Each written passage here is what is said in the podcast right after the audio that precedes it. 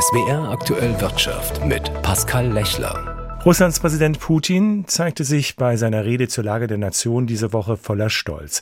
Trotz der massiven Sanktionen des Westens gegen die russische Wirtschaft sei ein Kollaps ausgeblieben. Zum ersten Jahrestages des Krieges gegen die Ukraine hat die EU ein neues Sanktionspaket geschnürt, Volumen 11 Milliarden Euro. Ich habe vor der Sendung über die Sanktionen gesprochen und zwar mit Professor Rolf Langhammer vom Institut für Weltwirtschaft in Kiel. Herr Langhammer, was haben die Sanktionen gegen Russland bislang gebracht? Das eigentliche Ziel, den Krieg zu beenden, das haben die Sanktionen ja noch nicht vermocht. Das werden sie auch in nächster Zukunft wohl nicht. Ähm, einfach deswegen, weil Putin die Wirtschaft egal ist. Und sein Narrativ, dass eben die NATO praktisch Russland angreift, das ist immer noch sehr, sehr prägend bei großen Teilen der Bevölkerung. Und das heißt ganz einfach, ähm, die Sanktionen wirken, sie wirken aber zeitlich sehr verzögert, viel langsamer als ursprünglich gedacht. Und äh, sie werden natürlich bestimmte Teile der Bevölkerung stärker treffen, zum Beispiel die städtische Mittelschicht, die die Konsumgüter dann nicht mehr so bekommt wie in der Vergangenheit. Aber für die große Teil der Bevölkerung ist das nicht prägend. Konnte denn Russland die fehlenden Waren ersetzen durch andere Importe aus anderen Ländern? Wir wissen ja, dass die Sanktionen von großen Teilen der Weltbevölkerung und auch der Staaten unterlaufen wird. Also viele beteiligen sich nicht dran, der globale Süden und einige sind ganz bewusst dabei, die Sanktionen zu unterlaufen. Dazu gehören im Wesentlichen China, Indien und die Türkei. Ähm, da geht es im Wesentlichen natürlich um die ganz wichtigen, kriegswichtigen äh, Güter. Das heißt also die Güter, die für die Aufrechterhaltung der militärischen Kapazität Russlands wichtig sind. Für die Konsumgüter ist es nicht so wichtig. Die EU hat ja jetzt ihr zehntes Sanktionspaket angekündigt. Beim Blick auf die immer wieder verlängerte EU-Sanktionsliste finden sich Maschinen und Fahrzeuge, Luxusgüter und Waffen, Hochtechnologie, Ausrüstung für Luft- und Raumfahrt etc. etc.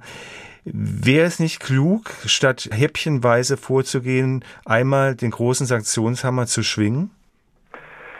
Ja, die EU hat ja versucht, ähm, Teile der russischen Bevölkerung äh, von den Sanktionen auszunehmen. Das gilt vor allen Dingen für medizinische Artikel und auch für Artikel, die mit der militärischen Nutzung nichts zu tun haben. Also man versuchte immer, die Bevölkerung von den Wirkungen der Sanktionen möglichst weit wegzuhalten, auf der anderen Seite den militärischen Komplex zu treffen.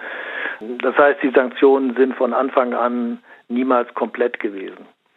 Das zeigt sich auch in den Handelsstatistiken. Und äh, solange man das, diese Sicht nicht aufgibt, dann sagt, okay, das ist uns egal, wir wollen die gesamte russische Bevölkerung jetzt treffen, denn die steht hinter Putin.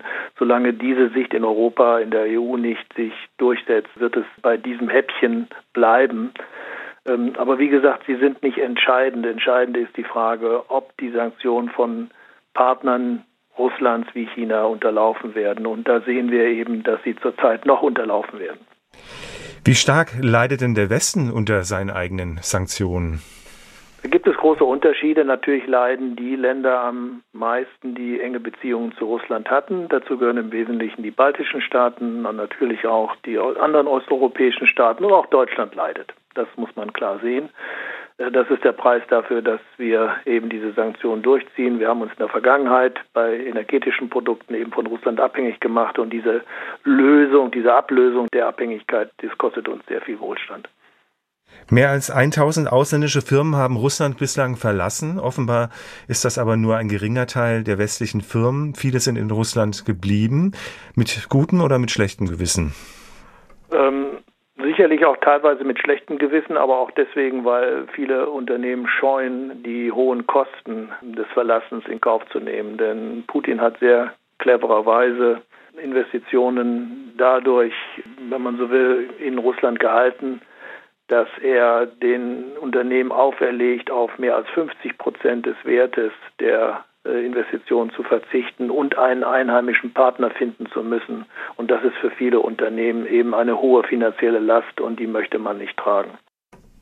Die Sanktionen gegen Russland wirken. Professor Rolf Langhammer vom Institut für Weltwirtschaft in Kiel. Wir bleiben beim Thema Sanktionen.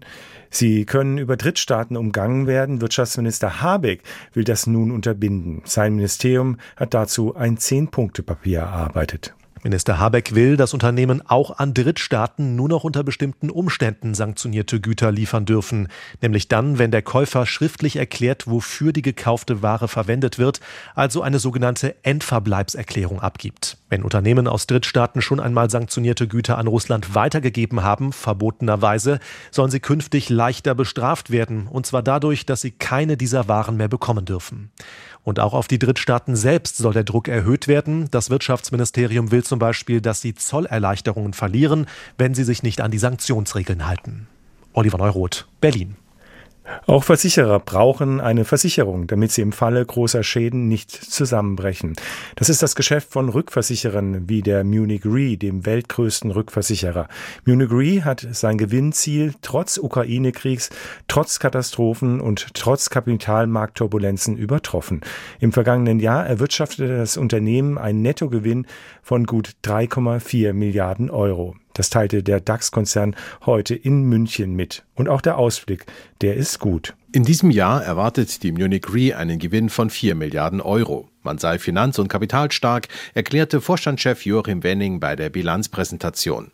Die Geschäftsführung sei heute noch zuversichtlicher als vor ein, zwei Jahren, fügt er hinzu.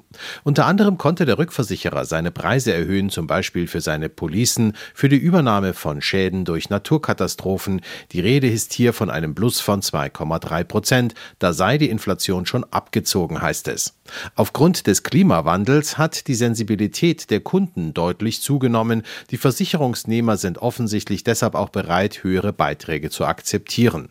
Zum gestiegenen Konzernergebnis hat zudem die Erstversicherungstochter Ergo erneut beigetragen mit einem Gewinn von 806 Millionen Euro. Aufgrund der Turbulenzen an den Finanzmärkten ist jedoch das Kapitalanlageergebnis im vergangenen Jahr deutlich zurückgegangen auf 4,9 Milliarden Euro. Künftig sollen sich die höheren Zinsen aber auch auf die Kapitaleinkünfte positiv auswirken, so die Erwartung. Allerdings warnte der Vorstand auch vor den Risiken, gerade auch hinsichtlich der finanziellen Folgen aus dem russischen Angriffskrieg in der Ukraine bestünden erhebliche Unsicherheiten. Gabriel Wirth, München. Auch die Telekom hat am Morgen Geschäftszahlen vorgelegt. Der Bonner Konzern übertrifft die eigenen Prognosen und hat das Geschäftsjahr mit einem deutlichen Plus abgeschlossen. Der bereinigte Nettogewinn stieg um 55 Prozent auf mehr als 9 Milliarden Euro. Auch beim Umsatz legte der Bonner Konzern um 6 Prozent zu auf 114 Milliarden Euro. Zu verdanken hat die Telekom diesen Sprung vor allem dem starken Dollar. Rechnet man den Wechselkurseffekt heraus, ist die Telekom auf dem wichtigen US-Markt im vergangenen Jahr sogar leicht geschrumpft. Und der Schuldenberg wächst weiter auf nun 142 Milliarden Euro. Telekom-Chef Tim Höttges zeigt sich dennoch zufrieden. Die Verwerfungen in der Welt und ihre Folgen ließen auch die Telekom nicht unbeeindruckt. Dennoch habe man 2022 alle Ziele erreicht. In ihrem Heimatmarkt hat die Deutsche Telekom rund eine Million Mobilfunkkunden dazugewonnen. So konnte sie den Rückgang im Festnetzgeschäft mehr als ausgleichen. An dem Geschäftserfolg werden auch die Aktionäre beteiligt. Die Dividende soll auf 70 Cent pro T-Aktie steigen. Sebastian Titelbach, Bonn. Willkommen zur Börse. Über fehlenden Input konnten sich die Anleger an der Frankfurter Börse heute nicht beklagen. Die Liste der Unternehmenszahlen war lang. Der Baustoffkonzern Heidelberg Materials hat im letzten Quartal einen Schlussspurt hingelegt. Papiere des Unternehmens klettern um ein Prozent höher. Einen Milliardenverlust verzeichnet das Öl- und Gasunternehmen aus Kassel Winterhals Dea nach dem Aus seiner Russlandgeschäfte. Papiere der Konzernmutter BASF verlieren jedoch nur leicht. Widersprüchliche Signale kommen aus den USA. Zwar schieben gute Zahlen des Chipkonzerns Nvidia Papiere aus dem Tech-Sektor an, allerdings ist die Zahl der Erstanträge auf Arbeitslosenversicherung in den USA gesunken. Letzteres könnte die Notenbank Fed anspornen, die Zinsen stärker zu erhöhen als von Anlegern befürchtet, was wiederum schlecht für die Aktienmärkte wäre. Der DAX schließt mit 15.475 Punkten. Das ist ein halbes Prozent mehr als gestern. Nikolas Buschlüter, ARD Börsenstudio Frankfurt.